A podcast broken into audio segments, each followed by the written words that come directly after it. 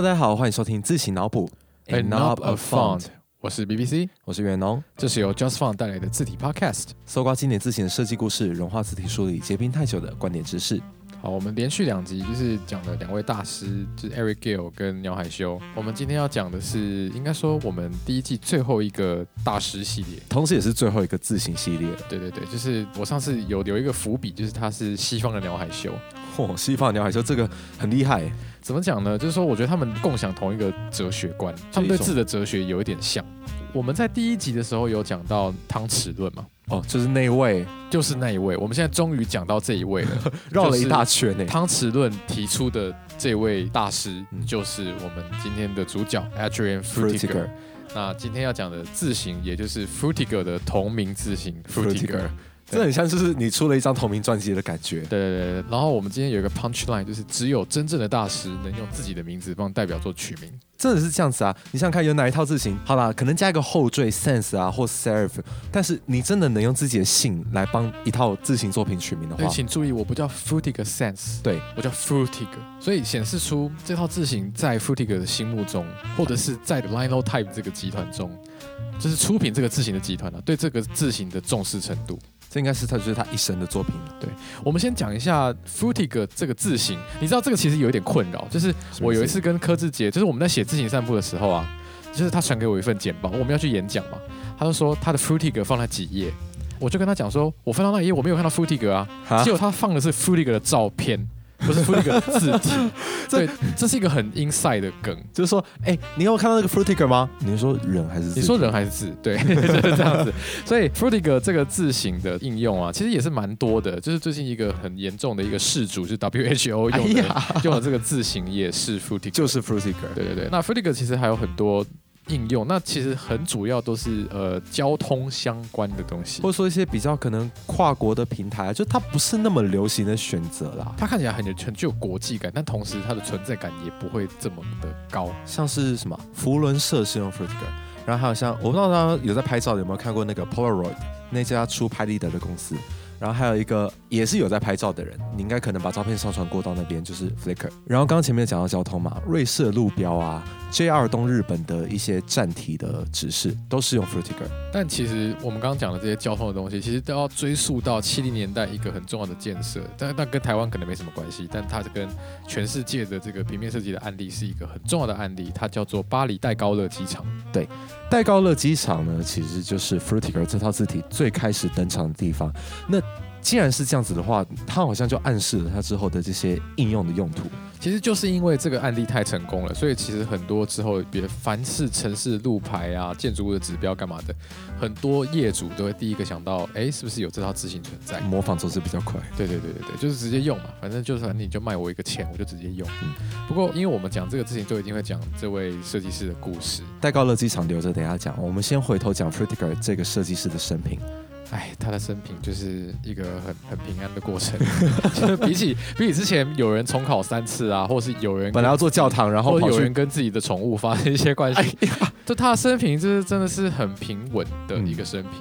Frutiger 呢，他出生在瑞士伯恩，对他是个瑞士人，不是那个伯恩，就是瑞士的首都叫做 Bern 伯恩。不是叶佩的那个伯恩，哎，这是我们第一个介绍的瑞士设计师哎。可能也会是唯一一个。对他出生在瑞士的伯恩嘛，然后他小时候就是上瑞士的教育。瑞士的教育呢，他们 require 学生要去学习草写书法，因为那个年代其实都会想要让学生有一些 penmanship 这种书记员的技能。对，没错。但他不喜欢，他觉得说那样子其实没有太大意义。小时候他呢，其实更喜欢创造新的字体或是写法。哇，一个职业其实你从小时候就可以看出来了，抓周嘛到底。对，然后他后来到了印刷厂呢，去当学徒。是不是每个字体大师都会有这种学徒的过程？至少那个年代都是，对吧？有有有，其实其实蛮多人是这个这个经验的。对他在做完学徒之后呢，也有回去继续就学。他就读的是伯恩和苏黎世的艺术学校，所以其实他还蛮正统的。他在就是那些艺术学校里面啊，学习木雕字和手绘字，对，完完全全的本科生。像之前我们可能提到 Paul Anner 本来是做画家嘛，对，然后 Eric Gill 呢，他本来差点要成为建筑师，可是这一位呢，真的就是直接从字体设计起家的。没错。然后呢，他在做手绘字的过程呢，刚刚好也赶上了二战后的国际主义，然后也影响到了他之后的一些美学或是理念。他其实，在就学阶段呢，就已经有提出一些字体设计的提案，画了一些草稿啊。然后呢，他在这个艺术学校里面有写了一篇论文，就是在探讨一些字体设计啊和绘制以及雕刻的过程。那就因为这篇论文呢，所以被法国的那个贝纽这家公司，我不知道有没有听过，贝纽本来也是一个字体。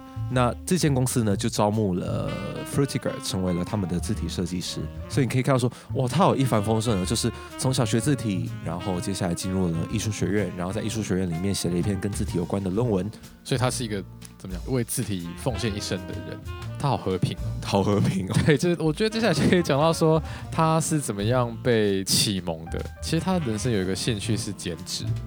剪纸？你说增肌减脂的减纸吗？不是，不是，不是，没有那么刺激，是 cutting papers 啊？为什么用剪刀剪纸？因为他特别喜欢中国的剪纸艺术。嘿，我不知道哎。有一个论调就是说，中国的剪纸艺术就是一种黑与白的平衡。是哎，是啊，是没错啊。就是你如果问说剪纸跟字体设计有什么关系，那其实应该说这两个领域都是在讲求黑跟白空间的这个造型以及它空间的这个平衡。他在应该是这个艺术学院的时候吧。他的老师 Alfred Wellman 就跟他讲了一个道理，就是说你在纸上画线条以前，那张纸只是一张普通的白纸，可是你一旦画上一条线之后呢，那个黑线就仿佛变成了一个阴影，那旁边的白色就是光。那如果你在这条线旁边再画另外一条线，这两个黑线之间的空白就会变成一个有意义的空白，就仿佛这个空间中有光芒闪耀着。任何的艺术形式，应该说平面艺术形式，不管是摄影啊，或者他刚刚讲的剪纸，还是做字形，都是有一种殊途同归的感觉。他刚刚讲说什么光芒闪耀啊？其实闪耀的必备因素就是要阴影，所以黑跟白的一个互动的关系，就是可以奠定这个字体的美感。所以弗里格一直都对这句话非常的有感觉。他其实对字体有一个特殊的怎么讲？我觉得他他可能会更有感觉。好比说，在 f u t i g 之前的那个年代，其实最有名的两套字型应该是 Helvetica 跟。他自己设计的 universe 哦，你刚刚说的 Frutiger 是字形的 Frutiger，对对对对对，你看就是会有，你看把这个字取这个名字就会有这种，就是在 Frutiger 字体的这个时代，因为它是一九七零年的，一九七六吧，好像，对对对对对，一九七零年代的这个字体，那这个字体它创作的这个概念是来自于说，在他之前的那个年代，一九五六零年代呢，Helvetica 跟 Universe。本来看起来是一个很新的，好像是一个时代的救星这样子，然后可以随着这个国际主义发扬光大啊，干嘛干嘛的。但是过了。N 年之后，过了十几二十年之后，哎，它好像看起来有点呆掉了，太普遍了，所以 Frutiger 就要去找一个介在中间的感觉，它有一点点 grotesque，又没有太过于 grotesque，它要去平衡一下这样的感觉。所以，我们慢慢要带到说 Frutiger 这套字体本身了。Frutiger 这套字体的前身是 g a n g o 就是那个协和号，你们知道协和号吗？就是那个可以超音速飞行的那个载客飞机，后来没有再飞。对，它的英文呢叫 Concorde。这套字体呢，其实是 Frutiger 字体最早的原生。他是在一九六一到一九六四年之间呢，帮 s o f r a Type 这个公司去设计的一套无衬线体。哎，是他设计的吗？好像不是，但好像是他的同事设计的。不过不过没关系，他有参与之类的吧？有参与一些发想啦。可是主要的绘制过程其实是 g e t l e r 这位同事设计，因为他那时候刚好手上其他的案子，他自己对这套字体，应该说他自己对他同事画的这套字体很满意。就是他觉得说，他们走在怪诞体的这个正途上，这是一套真正新颖的字体。嗯，那后来怎么会卖不好呢？对，这套字体其实卖的没有很好。我跟各位讲啊，就是这个概念跟商业有的时候是不一样的事情。好啦，可能有可能是 Linotype 这公司没有特别去推，没有特别想要帮他推。对，也有可能是说他超前时代太多了。一九六一九六四最红的是什么？还有 Vedica 跟 Universe，大家都想要一个最不一样的样貌，所以说带有一些传统特征的，就不是那种战后的思潮想要有的东西。但如果没有他打基础啊，也没有后来的接下来的创作了。那这个卖不好，但没关系，你失败了就再失败一次。但其实他没有再失败一次啊，他是截取了这个失败的经验，然后来去继续回修，继续回修，慢慢找到了这套字体的舞台。他在一九七二年呢，帮巴黎的戴高乐机场去设计指标字型。他其实，在设计戴高乐机场的指标案之前呢，他有帮巴黎的另外一个叫做奥克利的机场去设计另外一套指标字型。那这个过程呢，其实也奠定了这样子的一个踏脚石。然后他在帮戴高乐机场设计的时候，他就重拾他刚刚前面讲的那套 g a n c o t 用这个来做启发，设计一套叫做 Hussy 的字型。Hussy 是什么呢？大家觉得很陌生，但其实戴高乐机场的别称就叫做 Hussy 啊，对，因为那个机场在那个地方就叫 Hussy，就有点像说桃园机场的正式名称其实是台北国际机场，对 TPE，对，可是其实我们都会叫桃园机场这样子的感觉。然后呢，他帮这个机场设计的这个 Hussy 字形呢。又被 Linotype 相中了，就是他们公司就是决定说，好，那你的概念很好，那我就帮你再发展成另外一个字形。毕竟你设计指标，它可能会有一个单一的字重，然后可能是完完全全为了指标去调整的。你要针对印刷的话，你就要有不同的粗细、不同的大小。所以说，他就去把刚刚那套 Hussy 去设计、去改造，变成了印刷字型。Flickr 就是这样由来的。所以呢，再回到当时的背景哈，在 Helvetica 跟 Universe 这个最流行的样貌中去做了自己想要的这个改变，所以就创造出了一个新的面貌。所以在当时被大家视为是除了 Helvetica 跟 Universe 第三个可以接受的选择。在很年轻就能有这么代表性的字体，我觉得很难得。对啊，他其实也算是一个怎么讲小天才。然后为了确保说他刚刚设计的那套字体可以完美的运用在说这个机场里面。他还有把建筑师纳入这个指标的规划团队，所以他一开始就完完全全是用一个专案的角度来设计这套字体，他的研究还蛮完备的。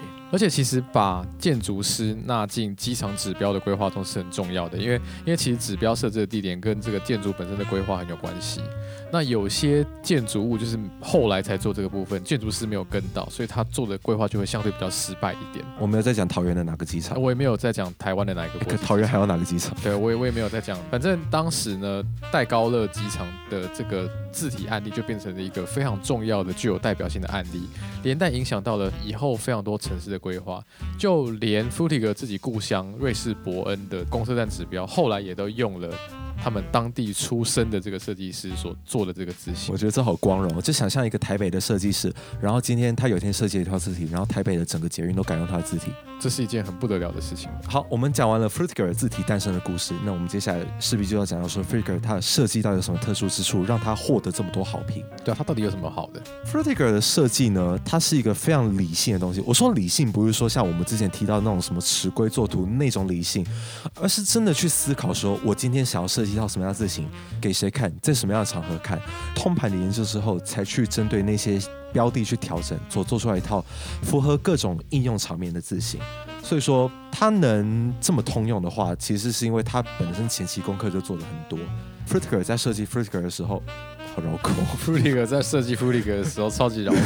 Freaker 在设计 Freaker 的时候呢，因为他前面有那套 Universe 的那个设计的经验嘛，所以他想要他的简洁清晰，因为 Universe 是承继了那个国际主义跟 Helvetica 同辈的那种。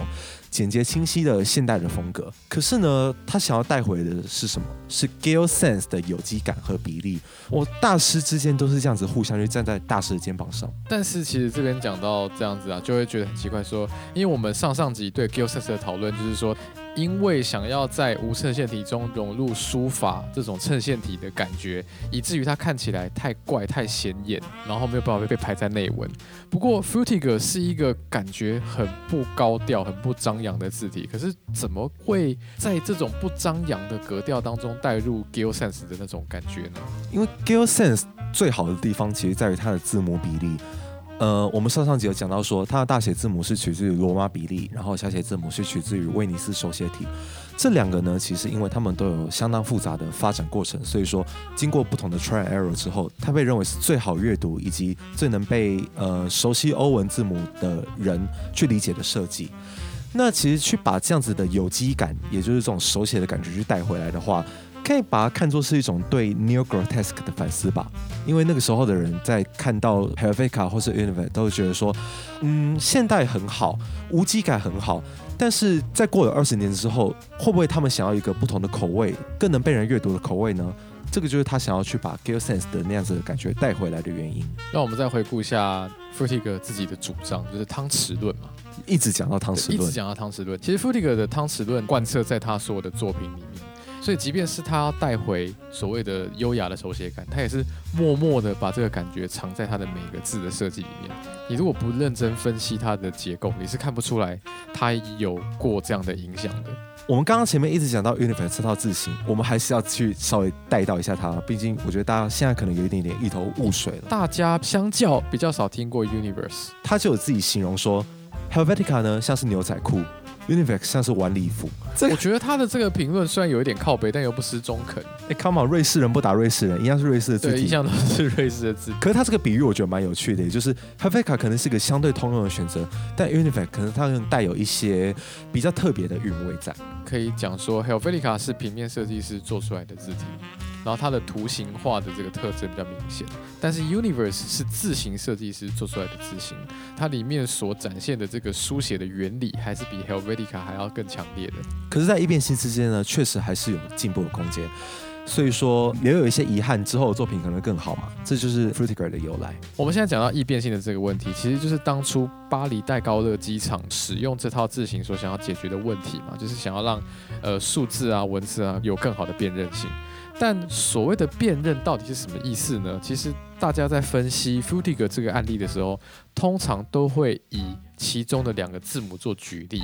这两个字母就是 C 跟 S。如果我们跟 Universe 或 Helvetica 比较，它的 C 跟 S 内卷的部分更少。如果你去 Google 这两个东西的图片，当然你也可以用我们下面附的这个连接来看一下它们的图片。这个 C 跟这个 S 在 Frutiger 当中呢，你可以看到它的空白被挖的更多。就可能字腔更开阔这样的。更开阔，然后然后它的造型还是保持着这种人文书写的切角，这个用讲的很难形容，大家可以看图片，应该就可以很快体会了。在后来的易变性的这个测试中，它的 C 最不容易被辨认成 S 最不容易被混淆成八，所以就是 Frutiger 这套字形诞生的契机，就是因为这个机场嘛，所以他想要透过这些改变，让它具有更好的辨认性，这样子。但太达标了，因为 Steve Matheson 这一位字体设计师，他就有提到说 f r i g e r 呢几乎是在任何情境下都是易变性的最佳解。怎么讲？不同字体可能一定在不同面向之间都有一些些小小的劣势，但 f r i g e r 呢能获得这样的评价，我觉得也很难得。它是的确是目前你跟任何一个平面设计师或字体设计师或熟悉这个领域的建筑师讲指标要用哪一套英文字型，他一定会跟你讲 Frutiger，至少他会是其中一个选项。对而且它是经过了实证的案例。它之所以能够成为一个代表性的案例，不只是它文字造型上面设计的很好，它同时也有去安排这些文字的间距关系。你说字句吗？对，其实字句听起来好像是一个 Word 就可以调整的东西，但是其实在，呃字形设计，尤其是欧文字形设计啊，他们每个字的中间的间距其实都是经过设计师调整的。他们认为每个字跟每个字之间有一个最适合的距离，那个通常是设计师自己的调整。你不只是要顾及说黑的部分，你要顾及说黑跟黑之间的空白。空白就像是光嘛。在欧文字体里面呢 f u t i g e r 跟小铃铛讲过一段话：文字排版不应该像钢筋水泥的丛林，而是应该要像森林之美般，树木之间为了呼吸跟成长都会保持一定的空间。哦哦，把有机感去带回来这种设计，你会发现 f u t i g e r 在它的字体设计里面，它很强调每个字跟每个字中间的空白。所以他很舒适的去妥协了这种阅读之间的节奏。如果说大家去看那种专门为了内文设计的欧文字型啊，你会发现他们会标榜一点，就是说他们的先天预设的字句，就是你不用调整的状况下，它会有一个比较开的这个预设的字句。因为你在小字的时候，你看比较开的字句，你会感觉字不会粘在一起，所以你在很小很小的字的时候，你的字句要放开。这是欧文字体一个还蛮常见的做法。那指标字形跟内文字形有一个异曲同工之妙，就是说他们在远远看起来都会是一个有点小的字，所以他们在设计指标字型的策略，就是他们的字跟字之间会取一个比较大的一个空白。但其实这样反而是好的，对吧？对，其实是一个对辨识有更好的影响的设计。所以 Frutiger 这个字型，不论是在文字造型啊，跟文字间距的调整，都更适合指标设计。我就拿 Matthew Carter，就是另外一个字体大师对 Frutiger 的评论，他引用莫扎特的一句话，莫扎特说音符中间的空白就是音乐。我不知道曾云龙同不同意这句话？我同意。听不到的东西也是音乐。对，那字体设计里面呢，白色的地方也是字形。哇，对，所以说其实你可以看到，这是音乐跟字形设计当中的一个共同点。然后那个 Matthew Carter 谈到 Frutiger 这个字形的时候，就说莫扎特有这个见解的话，其实莫扎特应该也是一个被音乐耽误的字体设计师吧？我觉得这很有趣，就是所有的艺术其实都可以化约成有跟无。书法也是，剪纸也是，字体设计跟音乐都是。所以说，其实从刚刚 Matthew Carter 这段话，应该可以稍微体会到说，文字之间的空间安排，跟它适不适合当做是一个优美的。呃，指标字形是有一个紧密的关联的。大家可能这觉得这个很悬，有点无助，但其实对文字间距的这个观察是可以被练习的。好比说，在学生的时候 f r t i g e r 就有用 Jensen 这个已经好几百年的字形练习过文字间距的美感。到底要怎么练习呢？就是欧文字母几乎每一个字母都会有直线的部分，他就在直线的部分上面画一条线。所以你在一行字的排版中，你应该可以看到很多条直线，所以它就是用这种画线的方式来感受这些直线当中的距离是怎么拿捏的。哦，我懂了。而且你要反过来想说，二十六个字母它可能总共会有六百七十六种排列，那你不同的字母之间呢，你不可能就是统一的去排列，就不是说像中文可能方块字、方块、方块排。哎，没错没错。其实这是一个哲学，因为不同的字母之间会构成不同的空白形状，那那些空白形状怎么样去调配的话，就是刚刚前面一直。讲到的，他们想要达成的一种美学，而且你是可以去练习的。不过，Futiger 啊，这套字型做的这么的成功嘛，其实一个太成功的字型。往往会引来很多的好与坏，所所谓的坏，其实不一定是真的是因为他本人这而带来的坏，而是因为这个事情实在是做的太成功了，于是就有很多的东师想要笑评。我们就先从他后来的发展开始讲好了。Frutiger 是有后代的，呃，我说他有儿子，他有儿子跟女儿，但对 Frutiger 这套字型呢也是有后代的，因为例如说，首先他自己有他自己的改版嘛，也就是有点像嫡长子的感觉，是这样讲吗？因为呃，怎么讲这个字形历史。尤其是西方字形，有很多什么叉叉叉叉体，然后叉叉体 next，叉叉体 new，叉叉体 nova，叉叉体 now 什么的，那个其实都是因为科技会不断的进展嘛。那你科技进展，它有的时候它的媒介特性会改变。好比说最近的一波风潮就是高解析度荧幕，它会让某些字体显得更细嘛，所以大家就要去做这个补偿。所以说，其实这些字体在推陈出新的时候，也都是要考量到这些影响。像 Frutiger Next，我相信它也是因为呃九零年代那附近的一些媒体的改变而需要做一套整体的修改，但是好像没有这么尽理想。例如说呢，Frutiger Next 降级了字重的编号，也就是说，本来在 Frutiger 里面已经是 Black 的。等级了，但是在 Frutiger Next 可能就只是 bold 而已，它变得更细，更符合近代的使用方式。而且我觉得视觉上变更窄，不知道为什么。然后它也新增了一些符号呢，跟真斜体，也就是所谓的 italic，而不是呃机械打斜的所谓的 oblique。理论上啊，目前的自行设计界会去标榜说，我要推出一个真斜体。可是，在 Frutiger 的心目中，他认为无衬线体是不应该有真斜体的。所谓的真斜体呢，它带有一些书写的比喻，因为 italic 本来就是倾斜，只是一个特征，重点就在于那个书写比喻。可是 Frutiger 的美学里面，他喜欢的是纯 sense 的东西，也就是说，他一直都是把无衬线体奉为圭臬的，所以他就不喜欢这种就是古不古、今不今的东西，所以他就不同意。但是因为公司想要这么做，所以他好像也没有办法，他也是有点无力。所以其实，呃，Frutiger 这个字形的第一个衍生的新字形 Frutiger Next，其实是没有这么受到 Frutiger 本身的祝福的。这是一个不被重视的低长字。但是后来好险，又有一位我们每次都会讲到的人，又是他。对，又是他。你已经猜到了，小林章。对，小林章就是有跟 Frutiger 一起合作来推出一个。更新的 Frutiger，二零零九年的时候嘛，对，这个用德文发音叫做 Neue Frutiger，Neue 就 new 了，对对对，就是一个新的 Frutiger，新 Frutiger。呃，小铃铛跟 Frutiger 合作过 Avenue Next 跟 New Frutiger，那通常小铃铛跟他合作的字，他都会有非常高的评价。可能一方面是因为小铃铛他对欧文字体本身就已经很了解，因为毕竟他得过了很多大奖；然后一方面是因为他本身自己做工也很细嘛，所以说他可以获得。跟最初的那种版本很不一样的体验，要不然就是那个时候 Lionel Type 的政策，就是他其实是很有诚意的跟 f u t i g 沟通的，他们都会写真的信，手写信，他们的沟通很紧密，所以说不论是小铃铛个人的功力也好，小铃铛自己的身段也好，都让 f u t i g 对这次的改版感受比较好。不过除了 New Frutiger 以外啊，市面上还存在一些 Fruitiger like 的字体。不是说 Frutiger 喜欢的字体，是长得跟 Frutiger 很像的字体。Frutiger like 我觉得最夸张的，应该讲最夸张吗？最像的一个就是我永远搞不懂差别的 Adobe Myriad。其实，在一段时间以前，Myriad 是苹果公司的某种标准字。可能你看到说 iPod 旁边的标签，那个 iPod 这个字就是用 Myriad 去做的。当然，他们后来就换成了自己的 San Francisco 对，对，所以这个 Myriad 其实就是你把 Myriad 跟 Frutiger 打在一起啊，哎呦，这是你是不是有点在抄别人的那种感觉？但事实上还是有点不一样，因为 Myriad 它其实更具有机械化的感觉。我们之后会放图在下面的连接，其实他的精神还是比较机械化，不是像 Frutiger 它是比较人文手写感的。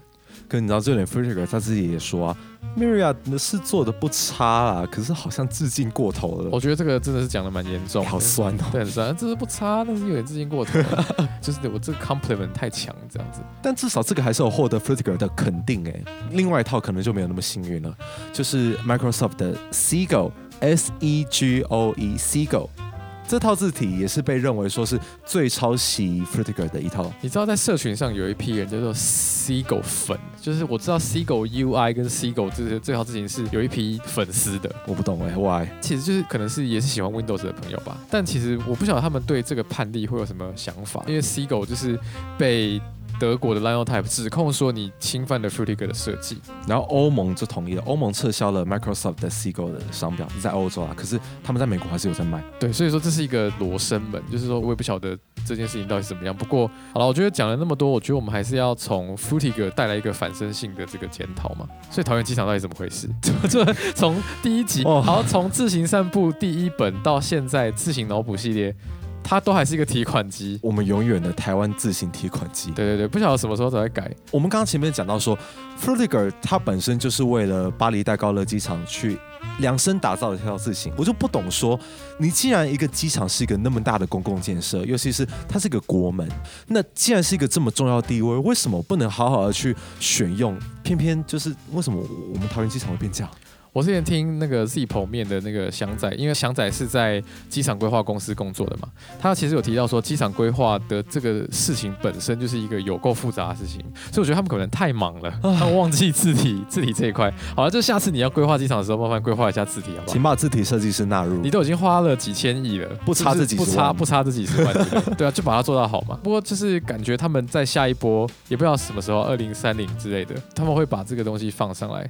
所以我觉得 Frutiger 这个案例其实已经。在业界算是蛮久的嘛，它已经当做是一个非常经典的案例，是定番的东西。对，所以说 f u t i g e 它其实还启发了非常多地方对他们的指标的关注。我希望中文有一天。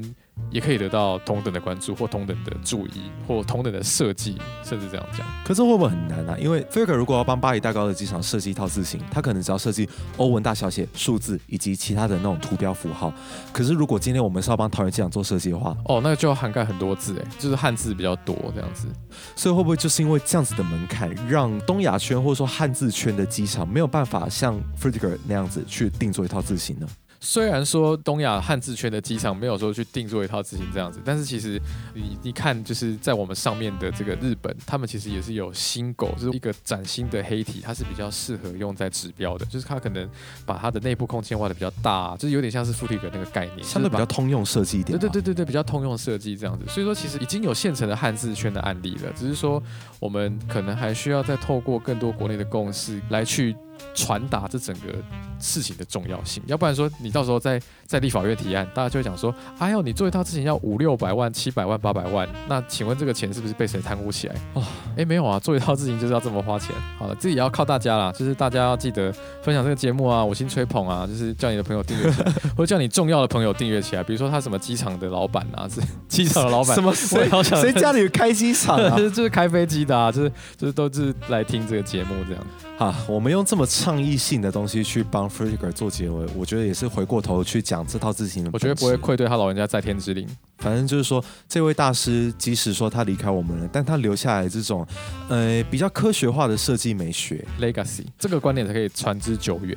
总之，这一集的自行脑补就到这边啊。我们终于把就是所有的自行大师系列都 KO 掉了。不过我们这一季还没有结束，我们接下来两集是我个人很期待的特别节目，所以就是请大家也跟我一起期待一些小小的番外篇吧。没错，有没有发现说到四的倍数，我们都邀来宾？对，没错。所以下一集又有一个来宾，那是谁呢？一样，我们下一集再揭晓。那总之，我们下一集再见啦，拜拜。